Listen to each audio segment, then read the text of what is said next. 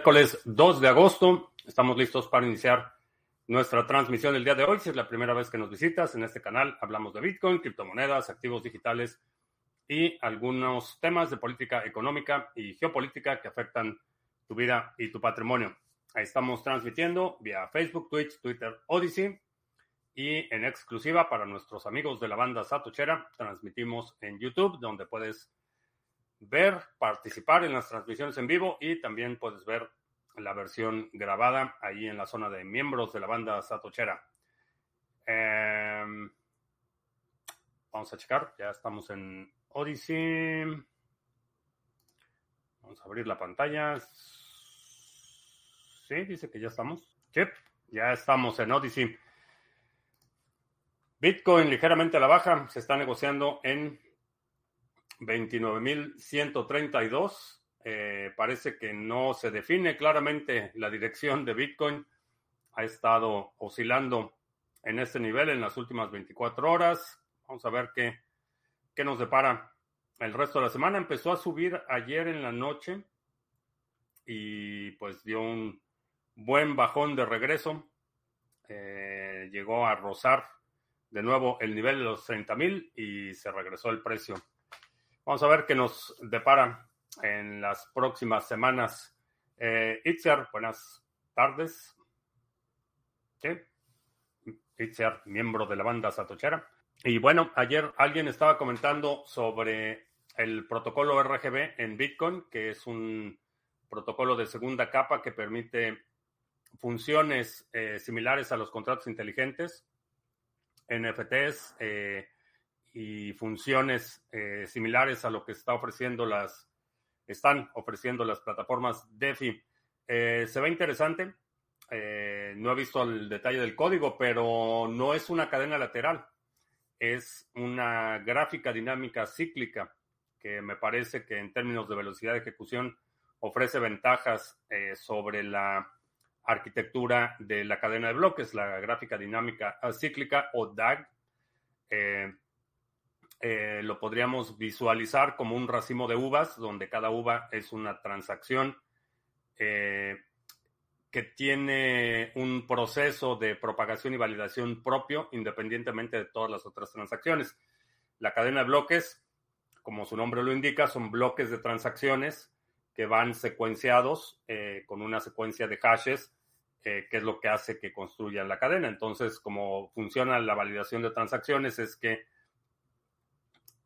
tú propagas una transacción, creas la firma, eh, propagas esa transacción, los mineros toman esa transacción, la incluyen en un bloque, ese bloque se valida y una vez validado el bloque, se empieza a propagar como bloque y los nodos reciben ese bloque, lo validan, lo verifican y si es el bloque correcto, si está validado correctamente, lo incluyen en su copia local de la cadena cómo funciona la gráfica dinámica cíclica es que cada, cada transacción se propaga de forma independiente y busca paridad o, o, esa cadena de validación está determinada por la jerarquía de las transacciones. Transacciones más antiguas tienen una mayor autoridad en términos del consenso, transacciones más recientes tienen una menor autoridad.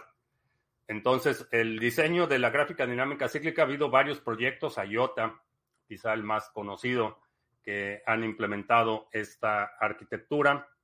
Eh, interesante, interesante. Cómo, eh, cómo pasa de ser una transacción on-chain a una transacción eh, RGB.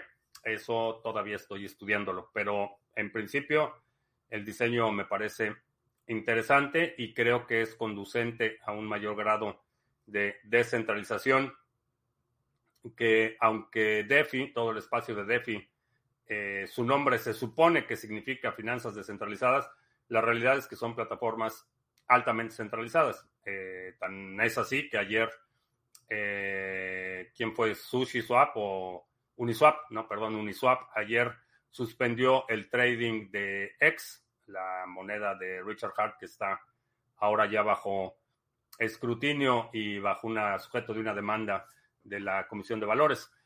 Eh, Uniswap decidió suspender el trade de X Y bueno, pues eso indica que no es tan descentralizado como dicen.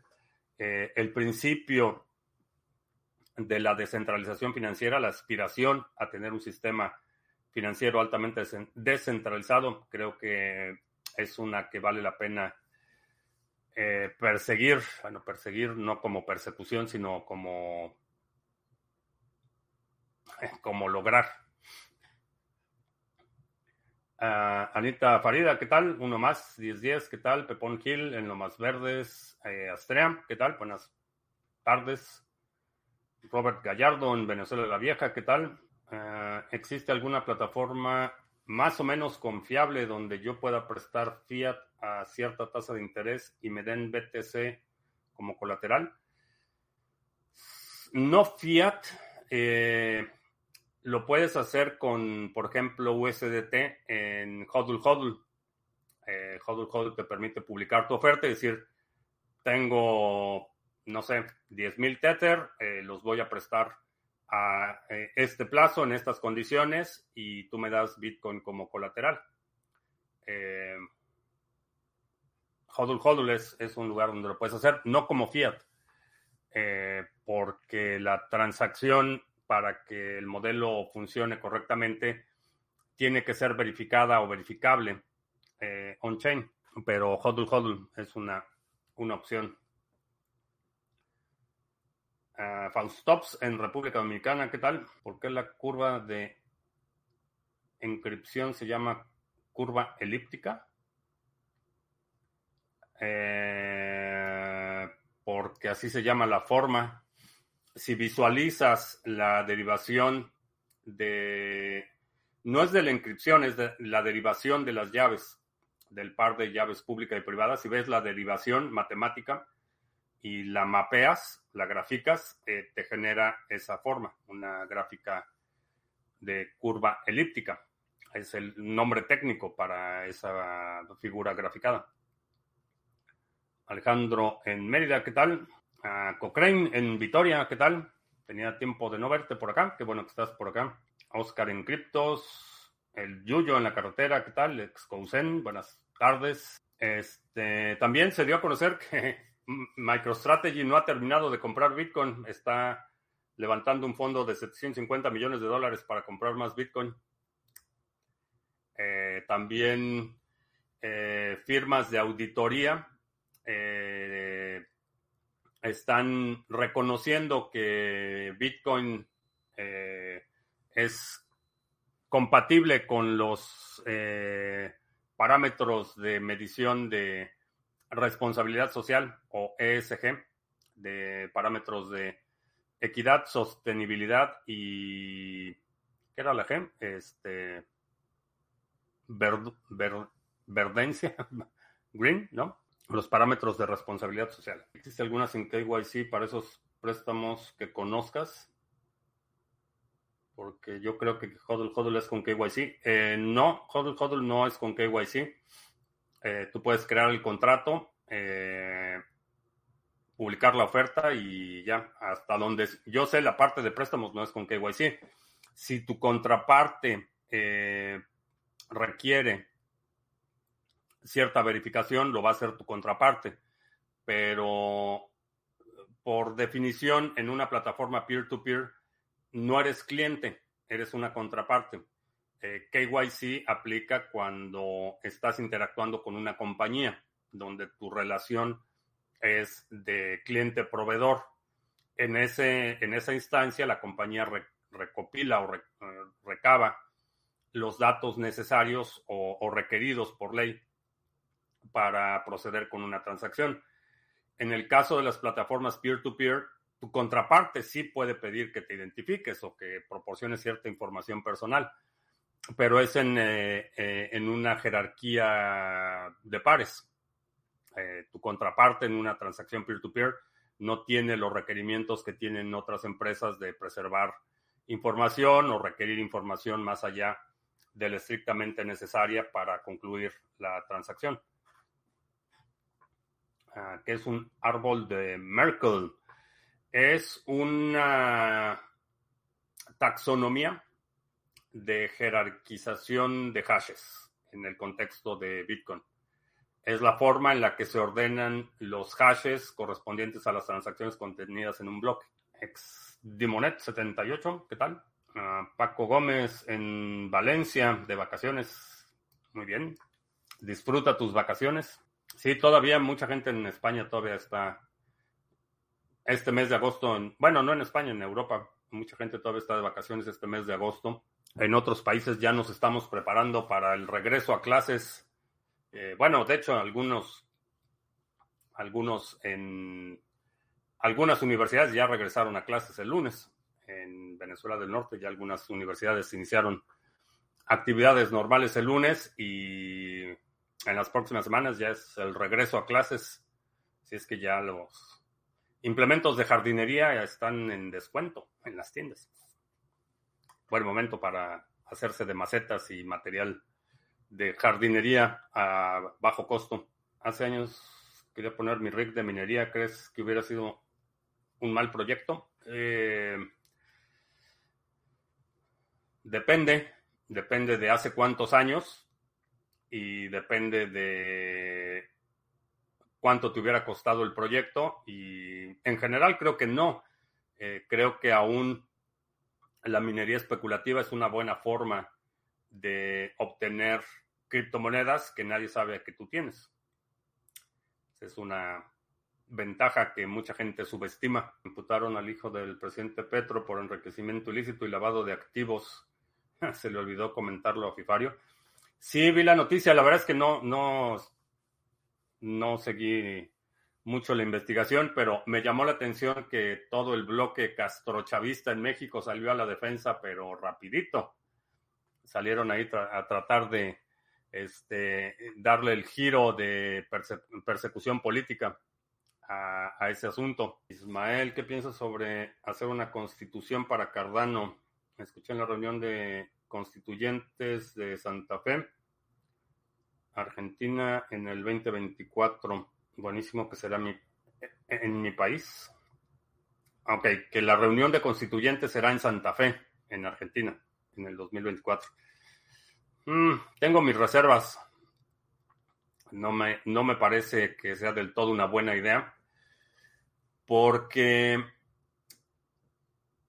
aun cuando pueda ser un documento que inspira, o que establece las reglas de convivencia, cualquier cosa que sea off-chain es impracticable. Eh, lo hemos visto en dos instancias. Eh, he, utilizado la, la experiencia que tuvo Dash con los votos de los masternodos y a final de cuentas eh, creo que esos intentos por establecer las reglas de convivencia son positivos en el sentido de dar una línea o, crear un marco de operación en el que la gente pueda convivir. Sin embargo, eh, están mucho más limitadas de lo que mucha gente asume. Y es el mismo caso que pasó con la famosa constitución de IOS. Eh, si, se acuerdan, hace un par de años IOS eh, salió con este tema que iban a hacer su propia constitución y que este, iban a crear un eh, paraíso tropical para el sector de las criptomonedas. La realidad es que llega un punto en el que esa constitución es inoperante porque sin el lado de poder imponer el cumplimiento con la amenaza de violencia es muy difícil mantener el orden social. Entonces, definitivamente creo que se están explorando terrenos inexplorados, pero en el momento que alguno de los participantes violenta el orden constitucional, entre comillas, que establecen estos proyectos, realmente los otros participantes tienen recursos muy limitados. Eh, por lo menos hay resistencia en Colombia. Pues no mucho. Sería algo así como el código pirata de Piratas del Caribe una guía más no es obligatorio. Lo que pasa es que, ¿qué, sucede si vamos a suponer que la constitución establece que para financiar determinado proyecto se requieren X cantidad de votos? Vamos a suponer un, ejemplo así muy simple. ¿Qué pasa si se tienen esa, si se obtiene esa cantidad de votos, pero hay una parte que se niega a firmar la transacción? Fue lo que pasó con Dash. Eh, los masternodos votaron por remover al director de marketing, Fernando Díaz, si no mal recuerdo su apellido, y no pasó nada, no lo removieron porque no tenían esa facultad de forzar el cumplimiento de los términos.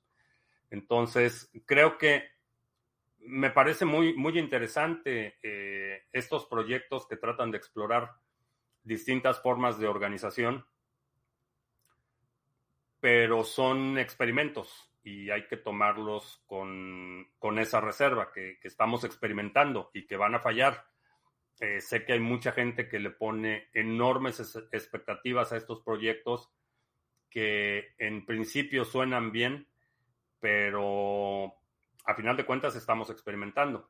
Eh, otro ejemplo, las cortes de resolución de disputas de Aragón, por ejemplo, que tienen, digo, no sé, no, he checado el proyecto últimamente, pero, pero en principio era un mecanismo de resolución de conflicto on-chain, donde tú podías eh, recibir recompensas por participar en este sistema de resolución de conflicto, ya sea como testigo, como árbitro de una disputa y esa actividad era compensada, pero a final de cuentas no puedes forzar que alguien firme una transacción.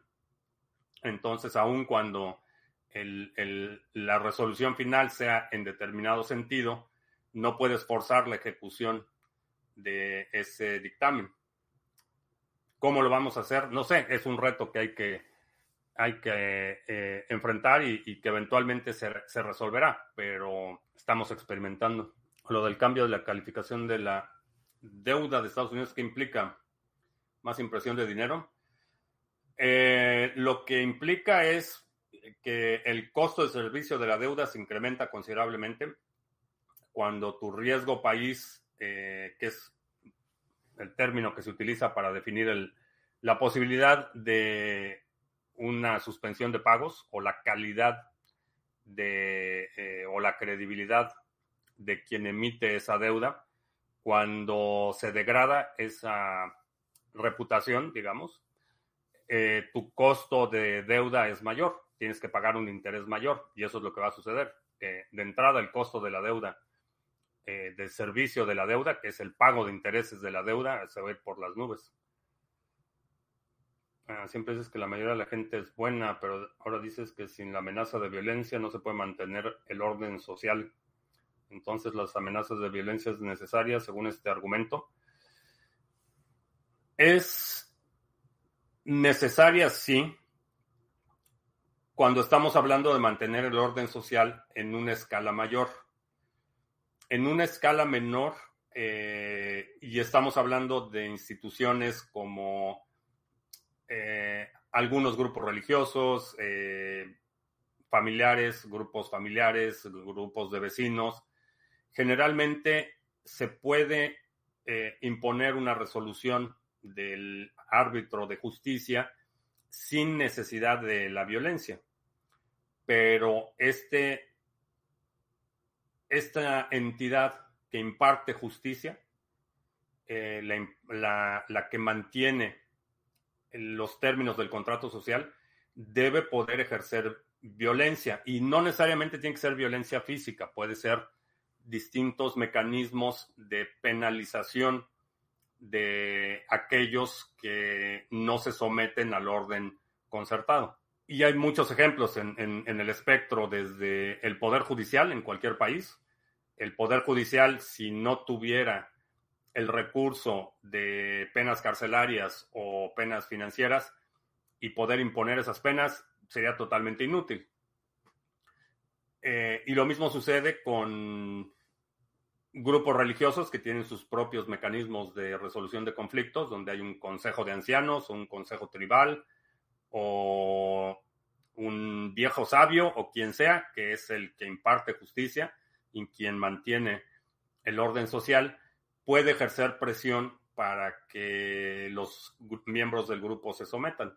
Entonces, varía mucho la escala.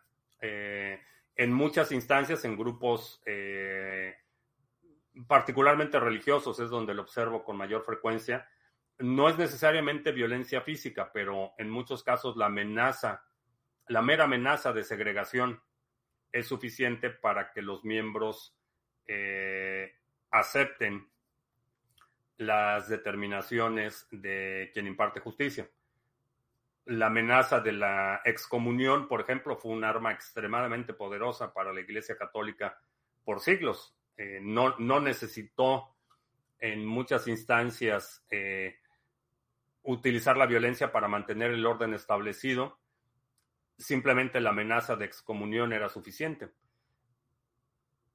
Y estoy hablando del orden establecido. Por supuesto que la Iglesia Católica y todas las iglesias o, las religiones principales del mundo han recurrido a la violencia de forma exacerbada eh, en sus ambiciones expansionistas.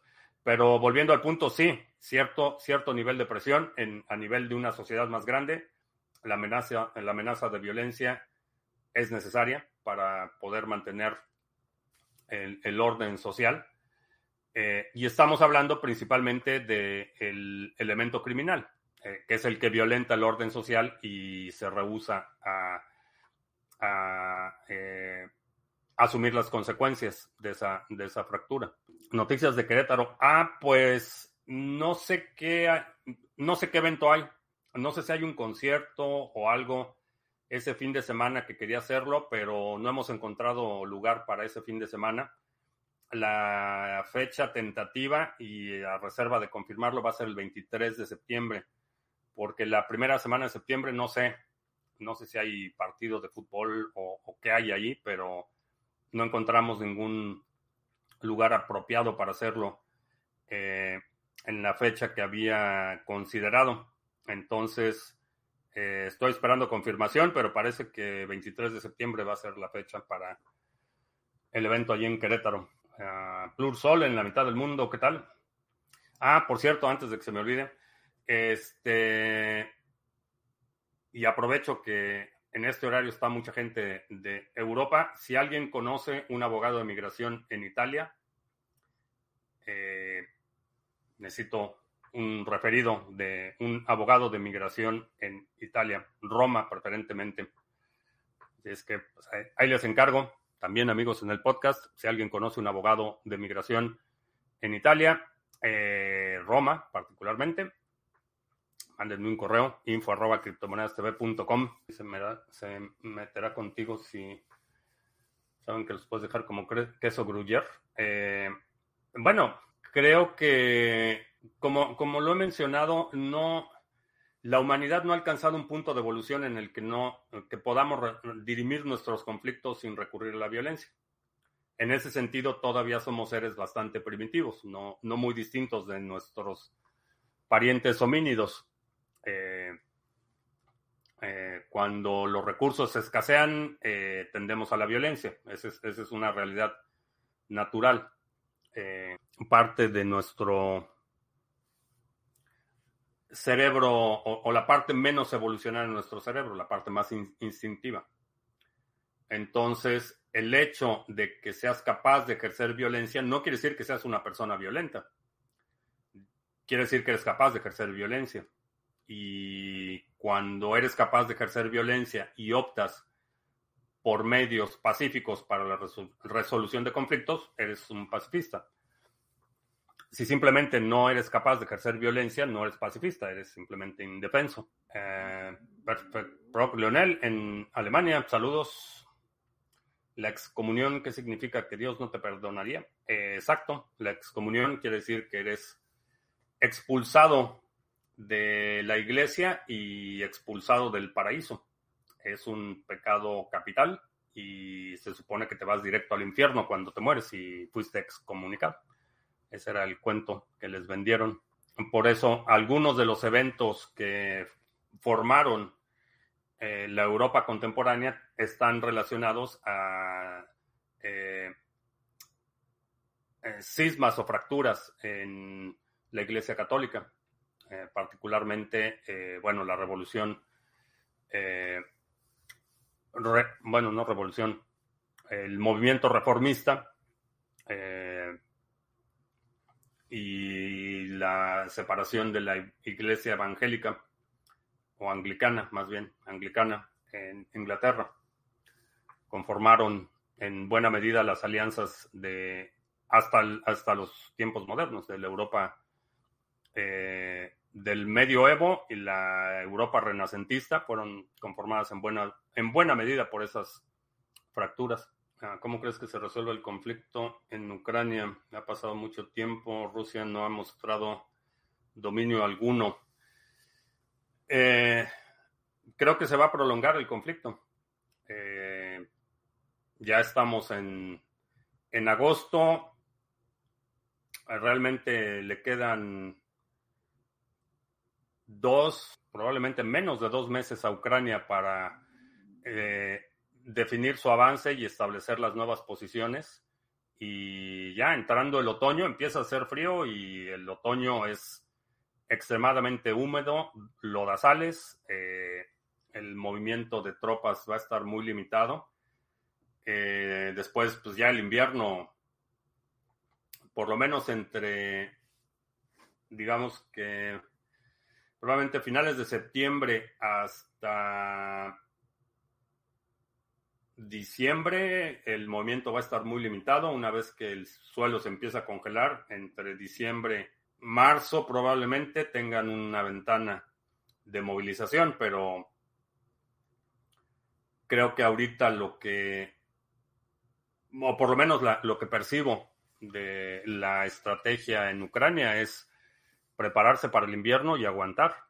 Entonces, ¿cómo se va a resolver? No lo sé. Va a depender mucho de vaticinio de que Putin va a dejar el poder antes de octubre. Eh, bueno, se me va el tiempo muy rápido. En octubre, ¿cuándo dije? ¿Octubre del año pasado? O sea que en octubre de este año es un año. Octubre del próximo año son dos años. Creo que sí.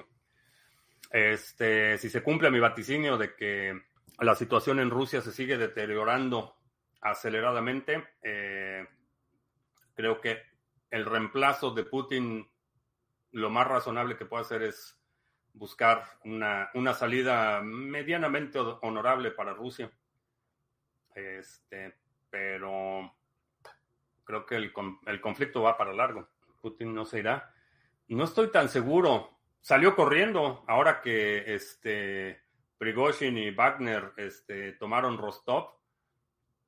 Salió corriendo de Moscú. Entonces, honestamente, no estoy tan seguro que no vaya a dejar el. No es algo que quiera, por supuesto. No es algo que esté. Eh, algo que anhele si por él fuera, estaría en el poder hasta cumplir con su legado o morirse. Pero honestamente, la situación la veo cada vez más deteriorada internamente en, Rusia. Entonces su posición la veo cada vez más débil. Eh, y eso sin considerar la, la, posición de Rusia en el exterior, que para efectos prácticos se ha convertido en un paria. Eh, Putin no va a ir a la, Asamblea General en las Naciones Unidas, no va a ir al evento que va, a haber en Sudáfrica para BRICS, eh, no fue a Corea del Sur, fue, mandó a, a eh, está marginado. si ves la participación de los países africanos en la cumbre Rusia-África, de 43 países que participaron en la cumbre anterior, ahora son 17. Y de esos 17 que les regaló trigo y les perdonó las deudas, pues no se fueron tan convencidos. Entonces está la, la posición de Rusia en este momento es extremadamente débil. Y sigo viendo las fracturas internas. Hay un porcentaje de la población que definitivamente lo apoya a, a ojos cerrados eh, estaba viendo una serie de entrevistas en la calle, en gente en Moscú, eh, a raíz del el incidente que hubo con los drones en, en este edificio de oficinas en la zona, el distrito de negocios de Moscú. Eh, gente en la calle que definitivamente no, no tiene contacto ya con la realidad, están totalmente adoctrinados que, que, dicen que la respuesta apropiada de Rusia es que tomen Berlín, que, nada más que Putin dé la orden y que eh, las tropas rusas están listas para tomar Berlín. Eso es lo que dice la población, no es, este, vaya, no es un, canal de propagandistas, ni mucho menos, es gente en la calle que tiene este tipo de opiniones. Que es Taproot es una, una especificación para construir eh, transacciones en la red de Bitcoin. ¿Pudiera ser útil para un país adoptar como moneda legal no solo BTC, sino otra moneda como ADA, por ejemplo? Creo que sí, como útil sí sería útil. Eh, creo que sí. El ejemplo del Salvador, eh, hay que, hay que destacarlo.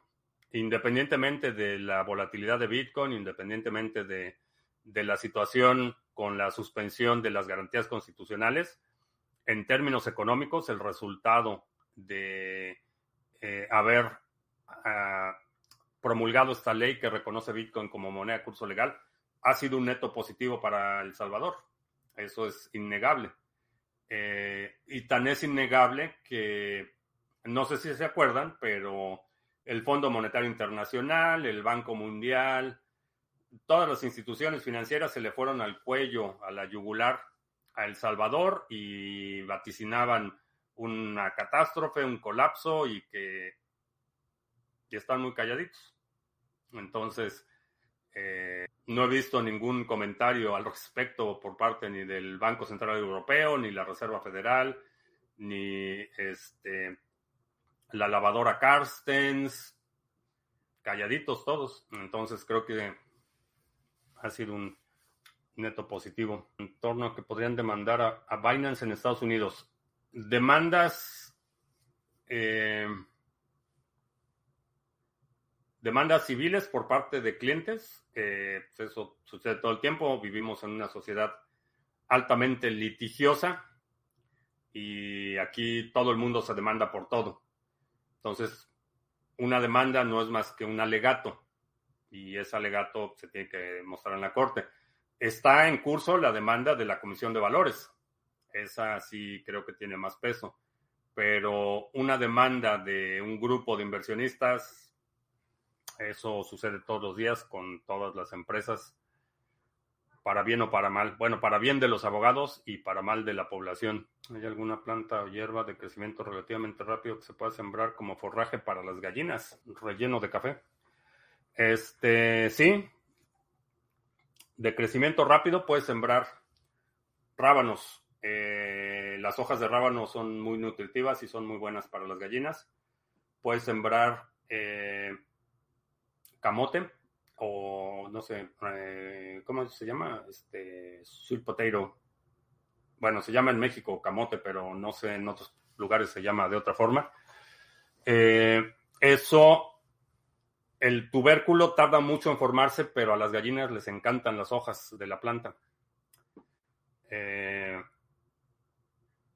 puedes sembrar, por ejemplo, lechuga. La lechuga crece rapidísimo. puedes sembrar eh, girasol, también les gustan las hojas de la planta de girasol. Eh, yo tengo sembrado amaranto, que crece más o menos rápido, pero así de lo más rápido, lechugas, espinacas, rábanos y puedes plantar, eh, se me fue, el sweet potato, el camote y darles las hojas del camote. Eso es bastante bueno, sobre todo en la, bueno, no sé dónde estés, pero en la época de calor.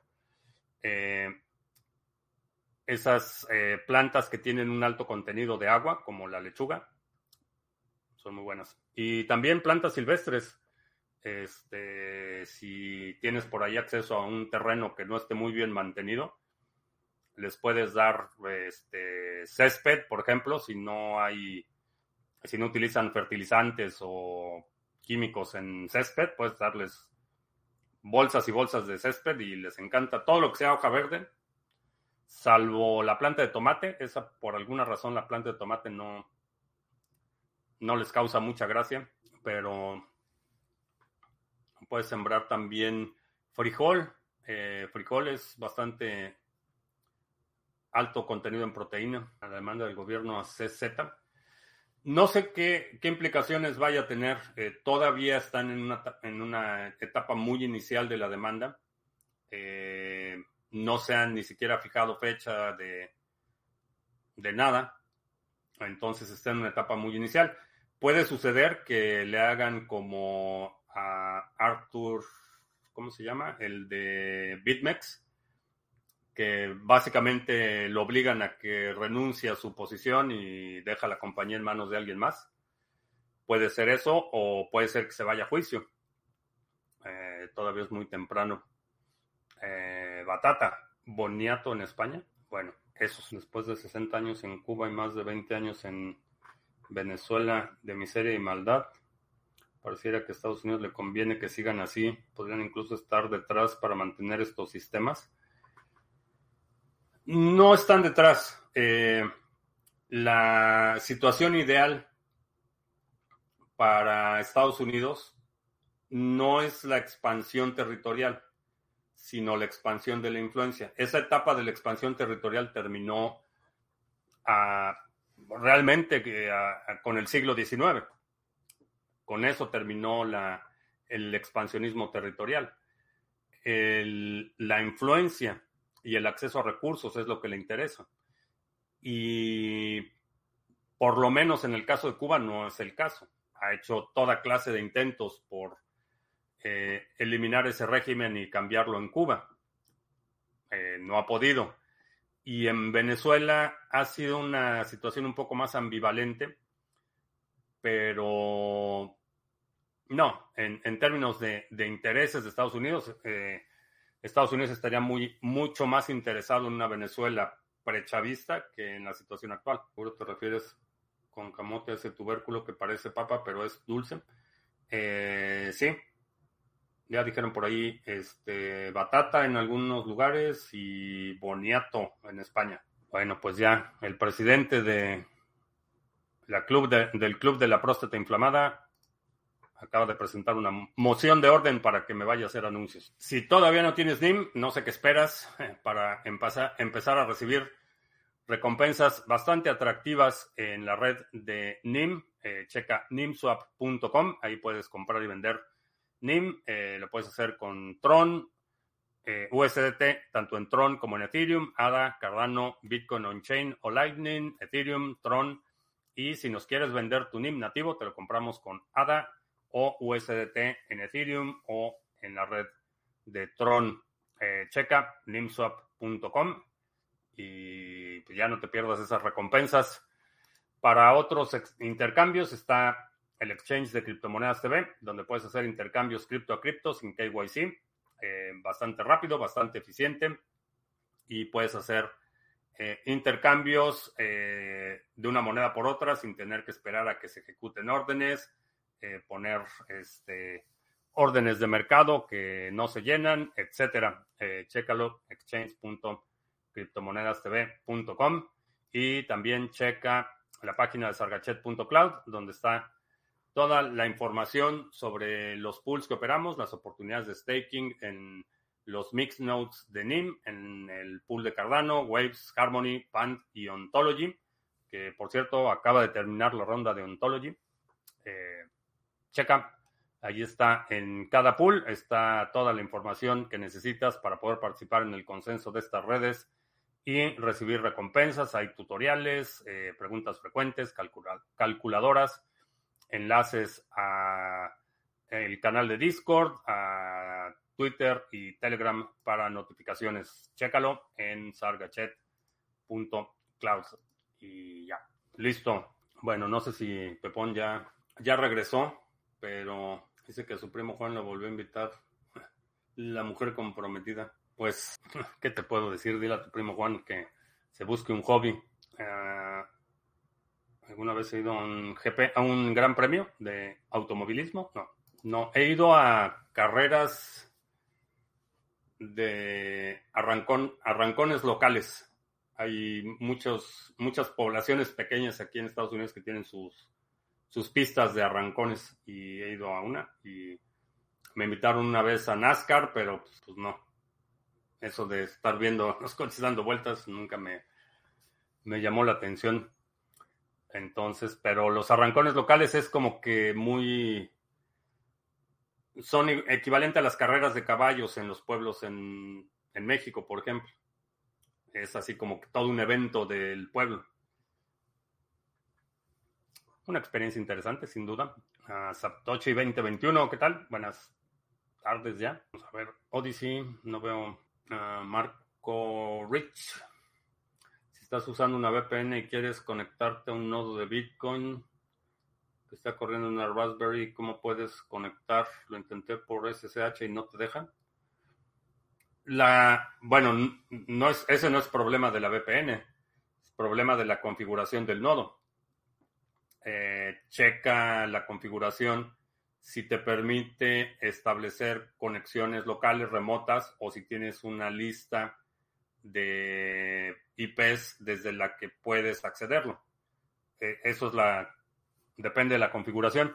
No sé cuáles sean los, de, la configuración por defecto, pero si no mal recuerdo, eh, el SSH por defecto en la Raspberry Pi, y bueno, corríjanme, pero no sé por qué tengo la impresión de que la configuración por defecto es únicamente conexiones locales. Entonces checa la configuración eh, de Raspberry Pi, porque no, es, no es la VPN. El que está rechazando la conexión es el Raspberry Pi. En España hay un movimiento increíble de personas que salen de las empresas privadas y quieren trabajar de funcionario. ¿Cómo cambiar ese pensamiento generalizado? No puedes. Eh, no lo puedes cambiar. Es parte de esa inercia, eh, el expansionismo constante, la acumulación de privilegios para funcionarios, donde puede ser totalmente incompetente, totalmente ineficiente como funcionario, no pasa nada. Tu plaza está asegurada por el sindicato, por el partido, por quien sea. En la iniciativa privada tienes, tienes que mostrar resultados para poder mantener tu posición. Entonces, lo que está sucediendo es que es una segregación. Si alguien en una empresa tiene la idea de que le convendría más ser funcionario, la verdad es que no es alguien a quien yo contrataría. Eh, esa mentalidad de el mínimo esfuerzo no es algo que vería con buenos ojos para una empresa. Entonces, todos esos que se quieran convertir en burócratas, adelante, que dejen, que dejen las plazas para gente que de veras quiere producir y que quiere crear. ¿Qué, qué pasaría si aparece Satoshi Nakamoto? ¿Cómo afectaría el precio? Podría afectar el precio, eh, creo que en el muy corto plazo, la reacción creo que sería una reacción adversa más que positiva, pero depende mucho qué aparezca, cómo aparezca y qué diga. En general, creo que estaba, estaba leyendo un análisis de Jameson Loop del código y me parece que queda, no sé, creo que el 8% del código actual de Bitcoin es el código original de Satoshi. Entonces, no sé, depende qué es lo que diga Satoshi. Creo que eso sería la diferencia. Ahora, la otra cosa es que creo que la obra ya rebasó al autor. Eh, las palabras de arrepentimiento de Einstein, por ejemplo, por haber sentado las bases de la energía atómica para y la utilización militar de la energía atómica, no cambiaron el curso del desarrollo del sector. Entonces, creo que la reacción inmediata sería adversa, pero muy corto plazo. El SSH no necesariamente es para conexión a la blockchain, es más bien para su configuración en la red local. Ah, bueno, sí, pero esas, esas son dos cosas separadas. El hecho de que no puedas accederlo de forma remota, lo que me indica es que sabes a qué dirección te estás conectando, a qué host te estás conectando. Si no sabes a qué host te está conectando, que quiere decir que tu Raspberry Pi no tiene dirección IP asignada, entonces sí, lo que necesitas es configurar para que la Raspberry Pi tome su dirección por DHCP, que al conectarse a la red automáticamente solicite la dirección y entonces ya teniendo la dirección IP de la Raspberry Pi, ya te puedes conectar de forma remota. Ahora, si estás en otra red, eh, también tienes que checar que tu router te permita eh, acceder direcciones locales, ya sea con el forwardeo de puertos o con eh, poniendo la Raspberry Pi, la dirección local de la Raspberry Pi en tu DMZ, la zona desmilitarizada, para que te permita la conexión externa. pero sí, para que eso, todo eso suceda, la Raspberry Pi necesita estar conectada a, la red. Eh, o sea que sí, checa primero. La, no, puedes, no puedes acceder por SSH eh, si no tienes la dirección del dispositivo. Eh, podrías en al, bueno, no creo que la Raspberry Pi lo permita. En algunos servidores, por ejemplo, te puedes conectar físicamente al servidor y iniciar una sesión de terminal, pero la Raspberry Pi no tiene, no tiene esa funcionalidad. Es cierto que se puede ganar dinero suministrando liquidez a la red de Lightning Network. Sí. ¿Cómo tienes que fondear tus nodos y propagarlos para que tengas tráfico? Como generas las ganancias es que cada transacción que tú enrutas a través de tu nodo, recibes una pequeña comisión. Entonces, obviamente necesitas tener capacidad en los nodos que administras y necesitas tener conectividad. Tienes que tener abiertos canales con muchas, eh, muchas contrapartes que te permitan incrementar la posibilidad de que la ruta de tus nodos sea la seleccionada. No sabe qué estudiar, ¿cómo harías para sugerirle algo? Eh, no sé qué edad tenga, pero o, cuál sea la premura, si digo ya está terminando la preparatoria y tiene que decidir en septiembre qué va a estudiar, pues está un poco más complicado. Pero una buena forma es eh, que hable con gente que tú conoces. Si conoces a alguien que trabaja, por ejemplo, en un banco, pues que hable con él. Le diga, a ver, platícame cómo está ese asunto de las finanzas, qué se requiere, qué es lo que haces.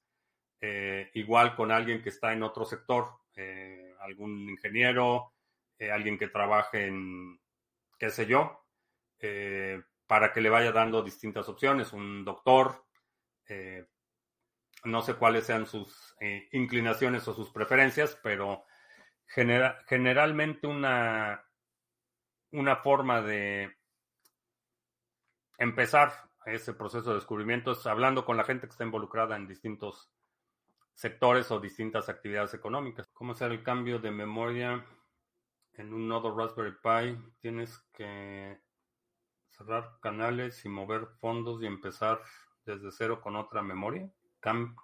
un cambio de memoria en la Raspberry Pi. Eh, no sé, la Raspberry Pi no tienes, no le puedes cambiar la memoria. Está soldada al, circuito principal. No le puedes expandir la memoria.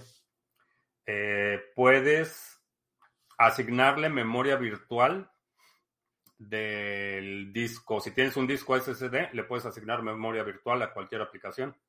Pero físicamente expandirle la memoria a la Raspberry Pi no, no lo puedes hacer.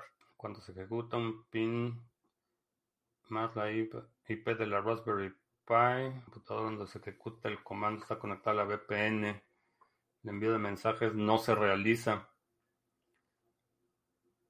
Lo que pasa es que la, la VPN quiere decir que estás conectado a una red externa. Entonces, si estás haciendo un ping local, nunca va a llegar. Necesitas o desconectarte de la VPN y mantener únicamente la conexión a tu red local para que pueda ver los otros dispositivos en tu red local. Pero si el ping lo estás mandando a través de la VPN, la VPN nunca va a resolver tu dirección local como una dirección válida por eso es que no están llegando los pings. Debo hacer la comida, pero me pareció interesante tu contenido. Ah, pues bienvenido y buen provecho. ¿Qué opinas del tema de las patentes en México y Estados Unidos? ¿Una buena idea patentar, registrar, licenciar? Eh, sí. Si lo puedes hacer, sí es una buena idea. SSH Umbrel a umbrel.local y a utilizar el password, pero necesitas estar conectado a la red local. Ese es, el punto. No va a resolver ese umbrel.local si no estás conectado a la red local. Es una buena estrategia que hable con los profesionistas para que se decepcione de la corrupción, nepotismo, amenazas y condiciones de trabajo lamentables en muchos casos. Bueno, eso fue lo que me disuadió a estudiar derecho. Eh, hasta, no sé, a lo mejor los 14 años o por ahí, mi idea era, este, me encantaba el pleito y me encantaba este, discutir. Mi idea era estudiar derecho. Eh, tuve, acompañé a mi mamá a una reunión con un grupo de abogados y fue cuando me di cuenta que eran una bola de incompetentes y corruptos y este, fue cuando dije, no, hombre, si esto es, si esto es el derecho, no cuenten conmigo. Este, y eso fue lo que me disuadió, el haber experimentado de primera mano el, el, ambiente laboral de los abogados. Dije, no, hombre, ¿a quién crees que puede que quede como presidente de Estados Unidos y de México? No lo sé. Honestamente, hay, hay muchas incertidumbres. Eh, especialmente aquí en Estados Unidos tenemos el serio problema de que la mitad cree que un presidente debe estar en la cárcel y la otra mitad cree que el otro presidente debe estar en la cárcel. Entonces, y no veo realmente un tercero que pudiera entrar al quite. Kennedy mm, tiene, todavía tiene algo de posibilidades de, hacer mella, eh, pero honestamente, mi sospecha es que el agente naranja va a seguir litigando problemas y los problemas solo se agravan, independientemente de lo que sus simpatizantes digan que si son cargos inventados o que si es perseguido político. Ah, independientemente de lo que opinen, creo que la realidad es que se la va a pasar en litigios lo que le queda de vida.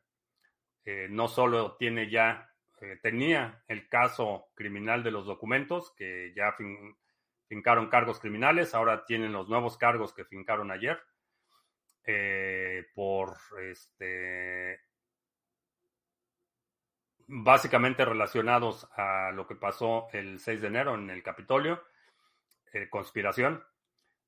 tiene, creo que ya, si no es esta, antes de que termine esta semana, la próxima, el estado de Georgia va a fincarle también cargos criminales por interferencia en las elecciones en Georgia.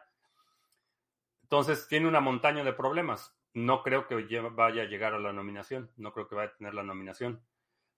Por el lado de los demócratas, no ese no se va a reelegir. Eh, creo que ya el, para mí queda claro. Aunque ahora con el hecho de que el juez rechazó el trato con el hijo de Biden, no sé si se vaya a mantener eso, pero mi sospecha es que Gavin Newsom va a ser el, candidato, eh, el, actual gobernador de California. Ahora, ¿quién va a ganar las elecciones? Todavía no sé. I see you. Es, fácil de homologar el título de derecho en Estados Unidos, de México, Estados Unidos. No conozco a nadie que lo haya hecho. Tengo amigos abogados que viven aquí en Estados Unidos, pero no ejercen como abogados tienen eh, consultorías, tienen despachos de, eh, donde llevan asuntos eh, administrativos, no necesariamente legales, pero no conozco a nadie que, ha hecho, que haya hecho la homologación. No tengo idea. Porque además, a diferencia del título de derecho en México, que es algo nacional o federal, aquí no. Aquí te recibes como abogado y después tienes que pasar el examen de cada estado. Entonces, si quieres ejercer en Texas, tienes que pasar el, examen de la barra de abogados de Texas y si quieres ejercer en California, tienes que pasar el examen de la barra de abogados de California. Hay una barra de abogados para asuntos federales. Entonces, por ejemplo, si te titulas de abogado en Texas y eres miembro de la barra de Texas, no puedes litigar asuntos federales fuera de Texas para eso necesitas otra, ser miembro de la barra de abogados de, las Cortes Federales. Entonces, honestamente no sé de nadie que haya hecho ese proceso de homologación. En términos de rentabilidad es, mucho, es muy redituable. Eh, estos contactos que tengo, compañeros de la universidad y de, bueno, de la escuela, más bien de la prepa, que eh, viven aquí en Estados Unidos y se, se, dedican a tramitar asuntos y a un montón de eh, estrategias corporativas y cosas así, pero no ejercen directamente, no litigan aquí. Mucha ahí. BTC debería tener una moneda física. Esta es la moneda física de BTC, un Open Dime. Puedes cargar un Open Dime con cualquier cantidad de Bitcoin que quieras y te entrego este Open Dime. Te estoy entregando las llaves, el control de Bitcoin contenido en este Open Dime y no es una transacción on-chain. Tiene un extremo redondito para situaciones extremas. Con eso que ser obligatorio, un poco más enfocado a los exchanges en cripto, ¿crees que haya, haya creado un mercado de cuentas verificadas? Por ejemplo, le hacen realizar el proceso de verificación a alguien que te encuentran debajo del... Sí, sí, hay. Hay un mercado negro de cuentas verificadas. No solo hackeadas, sino cuentas verificadas X. Sí, sí lo hay. No conozco a nadie.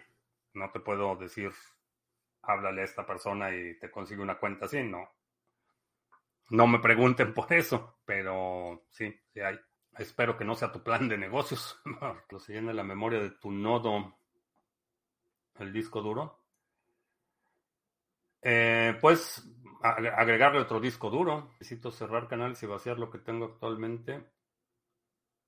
No, pues nada más agrégale otro disco duro y agrega la partición. Eh, en España, en Estados Unidos, en África no, no he vivido en África. En África fue un proyecto que, en el que estábamos trabajando, pero no, no estaba viviendo ahí en África.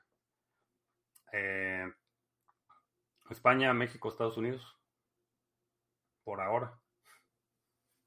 Quién sabe qué nos depara el futuro. A lo mejor termino viviendo en Somalia, allí rodeado de piratas somalíes, o termino viviendo en Villa Satoshi nación soberana independiente.